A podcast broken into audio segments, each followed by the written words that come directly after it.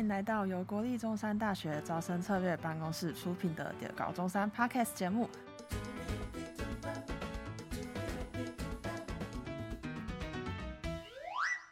我是主持人水豚，我是主持人海豹。今天是中猴中山的特别节目，我们邀请到来自中山大学政治学研究所的漂亮学姐王玉婷学姐来到节目上和大家聊聊天。学姐你好。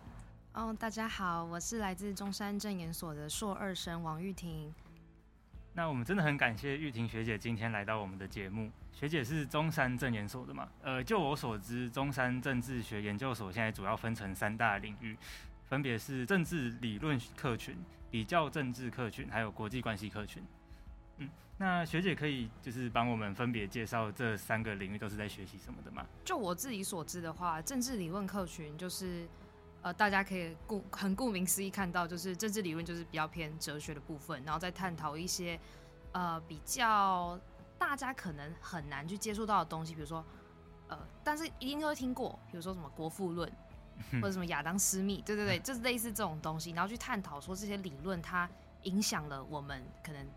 看待这个生活或者是呃这个世界的一些视角，就是跟着真的是一个很深层的东西。那呃比较政治的话。呃，我我觉得啦，我自己个人就是我把比较政治跟国关分为比较政治，就是比较像是在探讨就是怎么样创造台湾人民国内福祉这种感觉，或者是比如说选举，或者是呃数据，或者是分析，就是比较政治比较像是也跟公共事务有一点点相似，但又不太一样。但比较政治里面其实也有包括，就是他会去。呃，分类就是去比较每一个国家它不一样的政体或建构，那去呃分析说每一个国家它不一样的这些规划是怎么样去影响每一个国家的。嗯，对。然后国际关系的话，就比较像是这帮台湾打外交关系吧，就是台湾要怎么样跟其他的国家做朋友。嗯。然后我们去探讨说，比如说发生了什么样的战争或是很大的事情的时候，它影响的是国与国之间的什么。所以就比较像在帮台湾打形象品牌这样子，大概可以理解学姐的意思，就有点像是政治理论，就是呃政治上的议题，然后比较政治有点像是可能我在做选择或者是比较两个体系的关系的时候，就是会牵扯到比较政治的领域。那国际关系就是可能我国和他国的这样子的外交关系，这样子的情谊，还有国际之间的互动这样。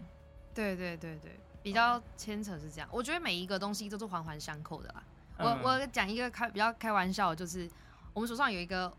政论教授，就是他每次都会说，呃，比较政治跟国关其实就是政论的延伸。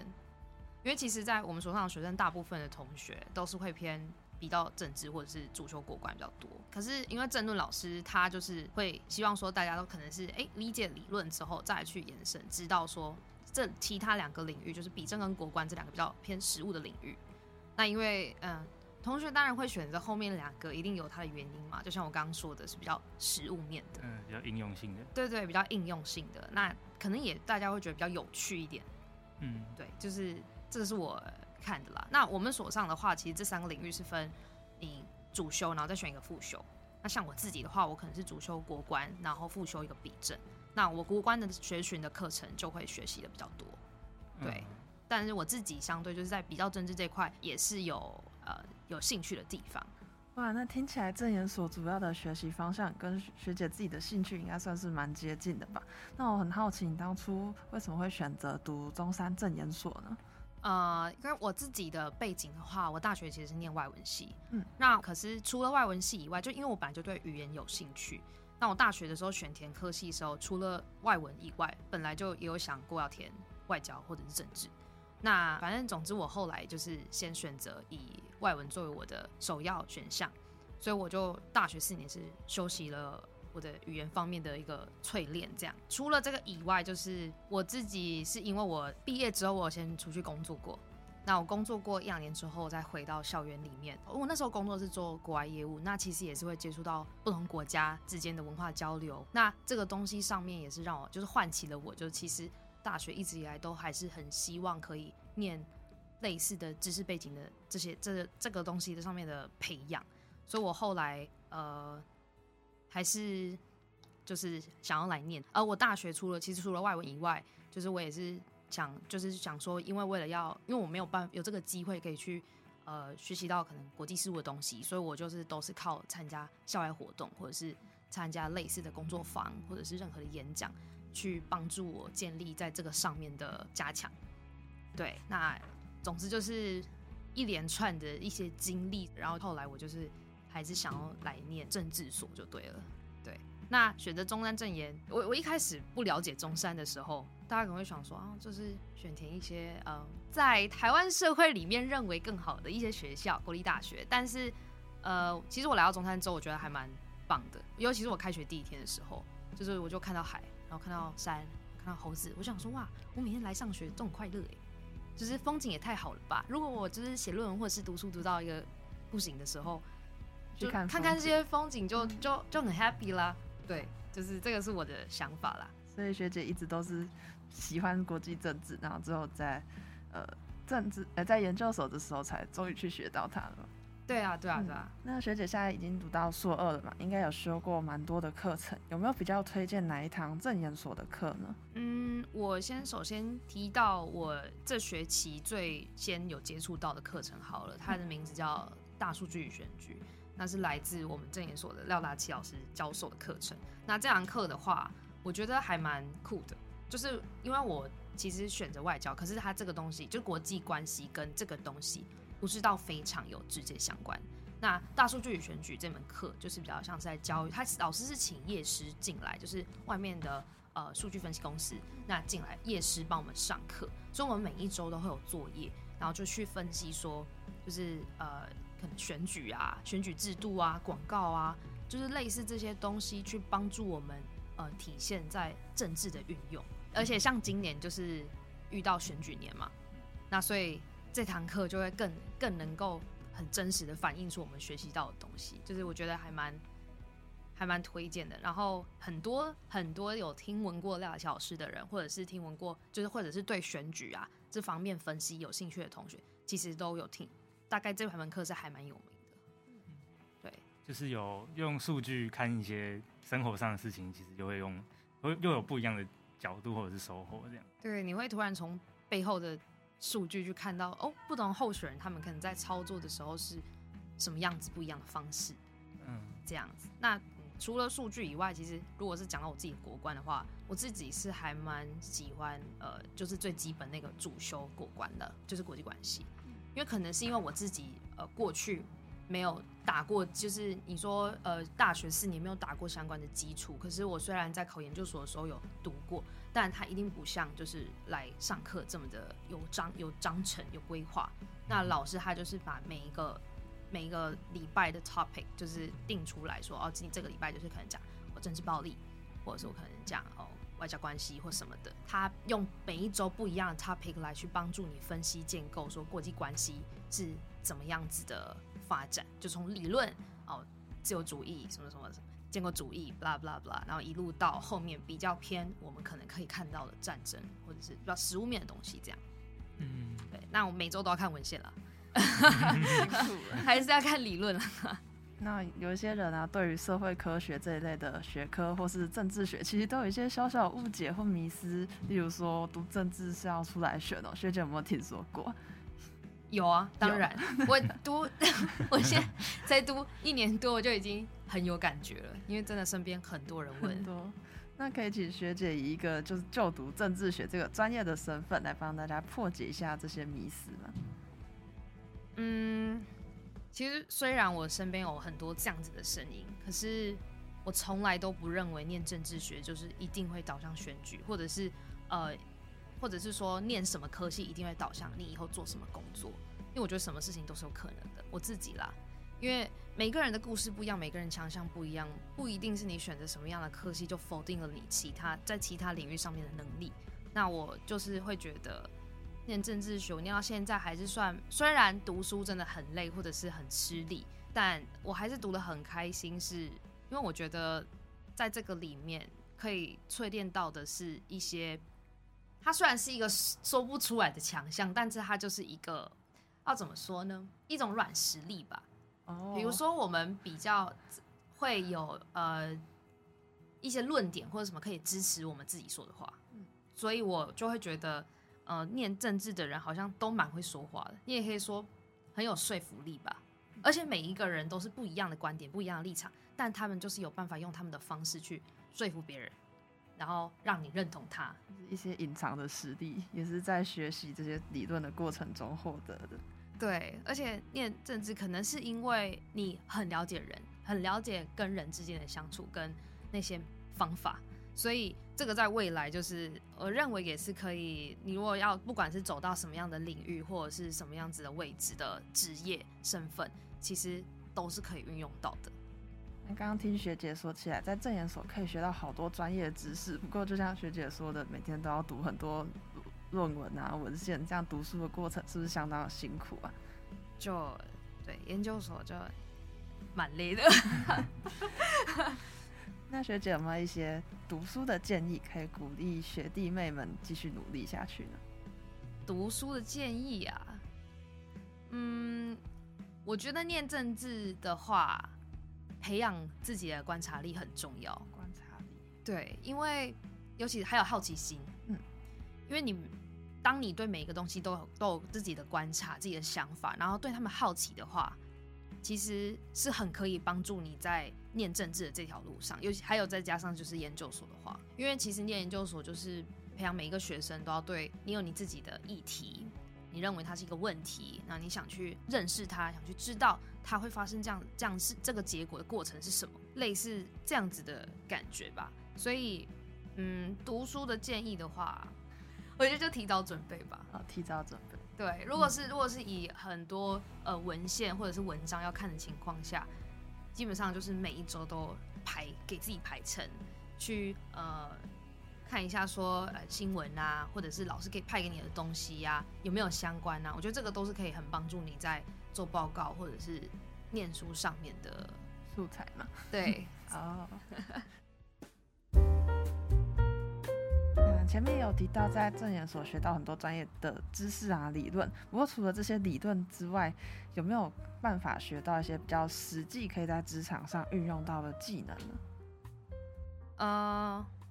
我觉得就像我前述提到的，沟通能力、逻辑思辨，然后辩不要说辩论啦，就说比较有逻辑思考能力吧。然后还有说，我上次我呃前面就是有提到，就是想要推荐的那个课程，像大数据，我就会觉得它是一个比较偏实物面的，这是一个很实际，尤其是以现在台湾的 AI 啊、网络啊这个这个这个这个导向的发展，我会认为这个是有。可以运用到的很真实的技能跟能力，嗯，就不一定要在政治学的方面，在其他的职场上也可能会需要到这个能力。对，但是如果说还像我啦，我自己自嘲开玩笑一下，就是像我自己，因为我是对语言能力比较，就是语言比较敏感，所以我对数字就会比较一窍不通。那然后因为我这学期上了比较多，就是偏数据相关的课，然后就。就会在学习上面会比较吃力一点，对，毕竟你是就是是人文科学的，我觉得文科跟理科的呃强项还是不太一样，但这也没有什么好不好，就是每一个人的专长不同，对，那我觉得这个东西就是政治，我觉得这是跟人交流的手腕很高吧，嗯，交流，社，嗯，社交，社交，沟通。我们知道怎么样去了解别人的需求，然后打入他的心，让他可以感觉得到，哦，有我帮他服务，或者是跟他沟通，或者跟我在一起很舒服。这我觉得这个是我念到现在我最真实的感觉，而这个其实很多时候是讲不出来的能力，但是它就是一个很潜移默化会影响呃人跟人之间相处的一个很重要的软实力。嗯，现在蛮多商业就呃。对，蛮多商业可能都会需要这一类的人才，但是又很难去直接去定义说这是一个职位。哦，对啊，对啊，就是、其实这也是、嗯、呃，可能大家会对于这念政治学有一个刻板印象的原因吧。对，那学姐有没有将这个沟通的能力、社交的能力运用出来的实务经验呢？嗯，我觉得有诶、就是呃，因为我们像。我们老师其实他就是会希望念政治的人像一颗海绵一样，什么东西都要包容跟吸收。所以我们在面对跟不一样立场的人相处的时候，其实你就更能够用一个尊重跟包容的态度去跟他交流。你心里会想，我虽然不认同你说的，但是我誓死捍卫我呃你发言的权利。对，就是嗯，我觉得这就是这学了这个之后，你会更可以看到说，为什么在政治圈里面，不同的政治人物要这样子打来打去，可是大家看起来还是都还是很和平，因为这就是他们厉害的地方。我自己这样觉得啦。对，所以嗯。其实就是跟人的相处上面会更 peace 吧，用运用出来的实务经验就是大概是这样子，你会跟每个人都好像变得都是变好朋友哦。因为想必观众们应该都很好奇，就是研究所和大学有什么不一样的地方吧？呃，就像是因为我们现在念大学啊，那顶多就是上课，那要不然就是没有课的时候去外面打个工，或者是做一些自己喜欢的事情这样子。那不知道除了大学会做的事情以外呢，研究所会有什么别的实习的机会，或者是与产业接触的机会吗？啊、我会认为这个东西上面其实大学会有比较多的时间，而我也自己会觉得大学是一个更开放的地方，就是去学习除了你科系以外的事情，去接触新事物吧。因为我觉得这个蛮重要的，因为不不是每一个人每一个大学生他可能从高中生上来就知道我念了这个东西以后一定是什么。工作，或者是我以后一定会成为成为什么样子的人，或是进什么样的公司。那呃，所以我觉得大学是一个还蛮重要，就是摸索的过程。那因为研究所其实已经是你已经大概知道你对什么东西非常有兴趣，所以你去深深研，就是去深研它，去钻研它。那所以到这边的时候，到研究所的时候，你已经是在这个专业领域上面，再往下更深层的地方去研究它。那嗯，我觉得这就是跟大学很不一样的地方。为什么研究所要念那么多的文献跟理论？就是因为，呃，你必须更更知道你在学习的这个领域它讲述的是什么东西。嗯，所以那大学的话就是真的是很开放。所以我觉得就是哦，你有打工啊，你有实习啊，交换啊，活动啊，就是这些东西都是可以参在你大学生活里面的。而这是我觉得跟研究所很不一样的地方，因为研究所其实你比较多的时间都是拿来做你。有兴趣的那个领域的研究，嗯，对，所以就是可能，就算你跟着这个教授有可能有在做一些特别的计划，但基本上也都会比较偏向是自己在做一些研究或者是论文的探讨这样子。哦，对对对对，就是比较像是真真的是很针对你的议题，你的那些 questions 去做解决吧，嗯，去探索它的这个这个过程，就是会很深层，会很久，会花比较多时间。所以各位听众。就是千万记得大学四年不要浪费，就是赶赶快去 去找一些就是有趣的事情，或者是真的有兴趣的事情去探索或者是摸索。那呃，讲到这个就还蛮好奇，中山大学的政研所有应该是说有什么产学合作机会吗？嗯，我们所上有跟呃就是一些数据分析公司合作，嗯、那呃同学就是可以去那边实习。那最近的话，就是还有，因为我们有一个校友就是回来演讲，那他是来自传播界、新闻界，那那个学姐就是有提供实习机会，让我们的同学是可以到新闻界去做实习的。因为我们因为政治所就是在学习文字的运用啊啊、说话啊这些这些能力，所以在新闻界上这也是绝对能够派上用场的。嗯，学姐的历练果真是比我们都还要广。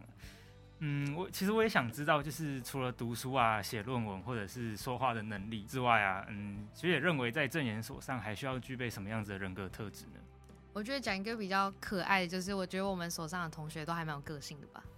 就我这跟我以前念外文系还蛮不一样的，而且我觉得大学就是因为大家都还不是到呃，不是说每一个人，但是一定有一这个比例，就是还在摸索的过程，那还没有这个。成熟度到就是可以真的很知道，像研究所，我真的就是我要研究这个东西，尤其而且尤尤其又在政研所，就是大家是很需要阐述自己意见跟想法的，因为我们上课的时候，其实每一个同学的座位前面都有麦克风，然后老师上课的时候就会上一上，然后突然就说啊，乌尔战争对什么影响啊？不不不，你有什么想法？然后就某某某，或者是说同学有没有什么想法？然后就会争争争取发言这样。那其实大家都还蛮踊跃的啦，然后呃，我一开始其实还蛮不习惯这个模式，不过我现在到现在其实已经大概抓到，就是呃这边的生存方式嘛，就是 这是一个诀窍吧，就是那念这应该说也是念这边的特色，然后研究所的一个特色，就是嗯，嗯、呃，也不算是选边站，但是就是因为在我前述也有讲到，因为每个人都拥有包容不同立场的特质，所以在这边是一个很开放的地方。当然，一定会有发生不同意的情况，可是至少你不会是真的是 fight 起来这样，对，不会真的到吵架啦。刚说到发表意见呢，因为我这学期刚好修一个亚太所中山亚太所的课程，就是一样，老师很爱教大家讲讲看自己的想法，然后到现在还是很不适应，因为在大学的就课都比较没有这种类型。对，而且我觉得这除了这个以外，是因为台湾的社会也塑造了，就是嗯，学生比较没有这么勇敢发言啦，就相对于其他国家，比如说竞争力更高的中国或者香港或者新加坡，我觉得。这还有欧美，其实他们都是，嗯，大家是不害臊去发言的，就很容很能够阐述自己想法。然后我觉得这个是，嗯，就是也是台湾的一种文化啦。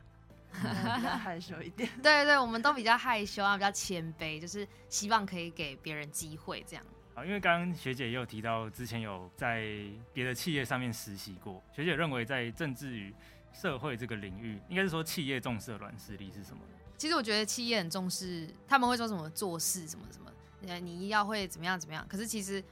我很很多人一定也听过一句话，就是其实做做人比做事还重要。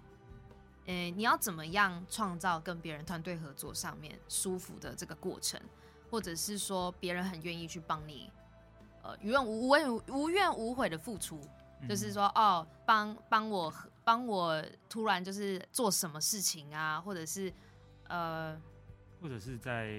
之前学的，就是可能学的这一套，然后之后发现到了企业里，又是感觉又是不太一样的东西。哦，有哎、欸，我之前大学上过的可能国际国际贸易的课，但是我后来去上班，其实你你会你会以为你会了，但其实完全不一样，因为你面对的是公司，你面对的是是客户，那个那个东西在实际运用上是完全不一样的状况，因为你会针对不一样的人去做不一样的修正。然后这个是书本不会告诉你的，书本只会跟你说一二三四五六七八到十，它的 SOP 长怎样，但它上面不会告诉你有什么突发状况啊。嗯。那我觉得这个就是在职场上面很容易会遇到的事情，而大家会比较惊慌失措的。可是呃，其实遇久了，你大概也会去培养到一个灵机应变的能力吧。而我觉得，嗯，就是呃。除了做事，做人还是比做，就是做人还是比做事重要啦。因为，嗯，在这期间，你你其实有时候出社会，不是什么事情都是你个人的作业，很多时候你要跟主管配合，你要符合老板的需求，呃，你要跟同事合作。那你们有不一样意见的时候，或者是做事方式风格不一样的时候，你要怎么样去配合？这是一个呃非常重要的事情，而这也很能够会很大大的影响到你在工作上的情情绪，你的心情怎么样？这个工作环境是不是快乐的？嗯，对。所以感觉就是因为是像台湾这样子，在在学习上比较没有发表机会，到了公司可能也就会觉得说啊我。遇到这件事情，但我我不会想要和同事去合作，我只会想要自己把它解决。对，我发现很多时候大家会觉得啊，这样子比较比较没有那么麻烦啦，就是还要去包容或者去接受别人跟你不一样，然后你还要跟他哦周旋啊争论，然后这个过程之后，然后搞得自己心情也不开心。嗯，可是嗯，我觉得这个就是也是念政治之后会有的特质吧。因为你你可以比较更知道你要怎么样去跟这样子的人相处，相处和沟通。对，那你自己的从工作场域上的这些气氛，就变成由你自己创造，你会真的会过得很开心。嗯、那在证研所学习到这些知识以及实战的能力之后，我就蛮好奇有没有一些学姐有没有听过证研所的毕业校友们未来往哪些领域去发展呢？哦，蛮广的。我我看我自己听到的就蛮广的，有开公司的。呃，有像我刚刚说的，呃，新闻界发展的，而且其实，呃，因为前阵子刚好那一位学姐才回来学校演讲，那我也从她身上学习到蛮多，就是她说其实很多的编辑或者是新闻业、传播业里面是非常多呃政治背景的人，那他们这些校友就是可以在可以在工作上可能够付出的东西，就是更多是文字的探勘啊这些技巧，然后呃，还有就是。本身因为具备这样子的专业知识，所以他们在呃收集新闻媒体资料的时候，肯定也会相对比较容易一些。对，那呃研究所也是天天都在看 paper 嘛，所以呃 看这些文字的东西，可能也会比较习惯一点啦。对，那嗯除了新闻界，其实呃商界也有啊，像比如说嗯。呃，因为与人沟通能力，这个是不管什么样的产业都一定会运用到的。那你如果很会说话，你如果很有自己的个人品牌魅力，有渲染力，那业务、采购这种也是非常符合，就是证研所的教授的东西吧，或者是与人有关的行业，服务业也是可以的。我有听过人资啦，对，或者像可能政治公关、公关人才也是非常符合的。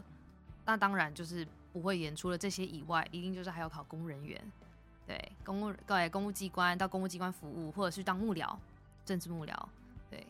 这个都是还蛮呃，实际上面就是曾经证研所毕业校友有的出路，其实很广，真的不只局限在出来选这一点啊，对对对对对，就我觉得，嗯，对啊，出出来选的。只要你有心，对，只要你有心，你想服务都可以啊。嗯，那其实还有更多有趣的出路。那学姐有想过之后要往哪边发展吗？嗯，我自己的话，因为我过去是读外文，然后呃做过国外业务，那那也是就是出差性质，所以我其实还蛮享受跟人之间的相处的。哦、因为我那我现在虽然读了，就是我再再加上读了呃政治外交相关领域之后。其实，嗯，因为你有包容，所以你更能够在工作上面去接受不一样的文化。就是我曾经就想过说，如果我就是呃做完我的工作，我之前的那份正职，然后我回来读书，那再回去做一样的，是否可以运用？其实我还蛮喜欢那份工作的，然后我觉得读这个可以帮助，可更可以在帮助我那份工作上面的精进，因为。嗯，我那份工作的性质是比较像是要跟全球不一样的客户去接洽，那是业务上面的比较偏向业务性质。那就像行销，去行销哦，我自己、我们公司、我的产品。那如果说我今天更了解跟不同文化、跟不同国籍的人相处的话，或者是我更了解这个国际世界上、国际政治上，或者是世界发生什么样的重大事件，那牵扯到是国与国之间的什么事情。那我就更可以掌握，更快速的掌握跟客户之间的一些交流，更更可以了解他是他们的需求。对，所以我就是嗯，如果是未来的话，呃，外外商公司啊，或者是呃，做回我以前那相关的，就还是一样，就是偏向国际或者是呃外文相关的工作吧。我还蛮好奇，是学姐在大学，呃，读外文系的时候，想象的未来和现在有有差多少吗？可能大学想象的工作和诶、欸、现在又感觉不一样这样。有的，不完全有很大的差距，但一定会有差别。嗯，因为你会限缩，哎、欸，应该说更聚焦在你自己更适合的地方。嗯，因为像呃，我开玩笑讲一个我念外文系的经验，就是。我念外文系毕业之后，我以为外文是一个强项，应该说，对，它是一个强项，它是一个专业，但是在社在企业里面，其实很容易是会被当做它只是一个工具而已，它不完全是一项专业。然后我就突然觉得，好像外文是一个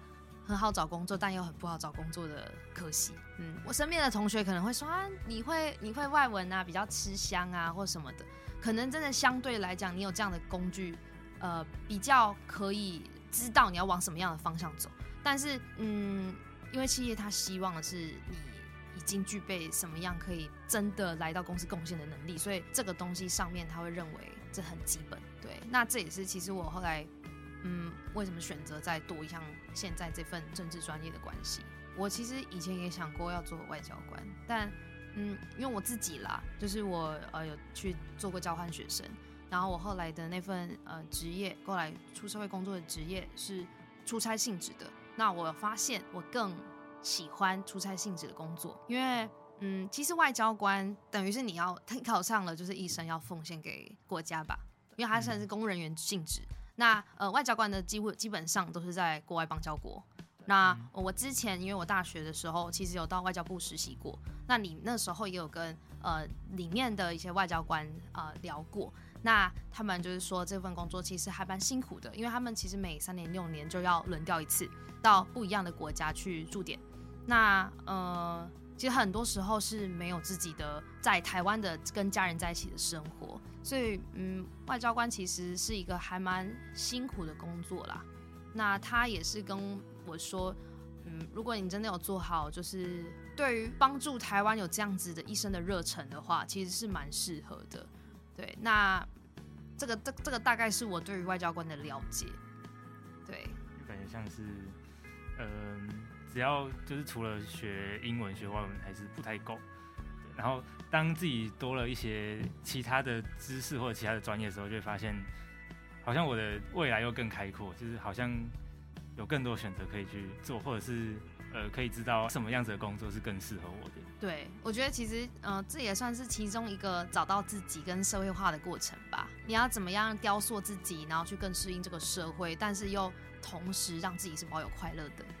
我觉得这自己其实你自己做的开心还是蛮重要，就是你自己知道自己要什么。嗯，那学姐在大学读的科系跟研究所读的科系其实是不一样。那学姐会建议现在在就读高中生的同学们，在选择大学科系的时候，就要连未来研究所的方向都一起考虑好吗？还是其实晚一点再，应该说已经读了大学再来思考这件事也不迟呢？呃，我觉得如果你真的非常知道自己要什么的话，这么早就来考虑，当然一定是比较好的嘛。比较好，你你可以省少少走一些冤枉路，但是我认为绕路走其实也没有比较不好，因为以我自己的故事听起来就有一点点绕路啊。但我觉得这个这也不算绕路，就是我觉得这是一个我在我我的自己的人生经验，是我的这是我在认识我自己的过程。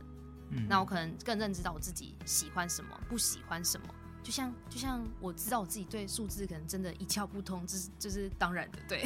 可是如果真的还在高中的时候还很迷茫，我觉得都很正常，因为我自己也有走过很迷茫的那条路。嗯，对啊，要选传播，要选外文，要选外交，要选什么，就是。还有选校不选系这些这些问题种种的，那有时候都是父母啊，可能或是自己随便懵懵懂懂的就就选就选了，然后成绩在哪里就哪里，对。但是如果真的呃已经到了大学，因为大学是一个真的很开放的社会，它已经算是一个小小小型的社会了。那有社团，有学生会，有活动，有各种各各种各式各样，就是嗯，only for 学生可以参加的东西。那我觉得这就是身为学生最好的权利。然后，呃，大学四年就是很珍贵的时光。那这也是大家就是应该好好利用的时间。什么都，你如果真的有觉得，哎，有这个机会，或是你觉得你想尝试的东西，就去尝试，放手一搏。我觉得踏出你的那个舒适，就是踏出舒适圈，去尝试不一样新鲜的东西，是还蛮棒的一件事情。在尝试的过程中，也可以发现自己到底喜欢什么。对啊，对啊，对啊，那、嗯、不喜欢，我们就再尝试别的嘛。对，嗯，对啊，那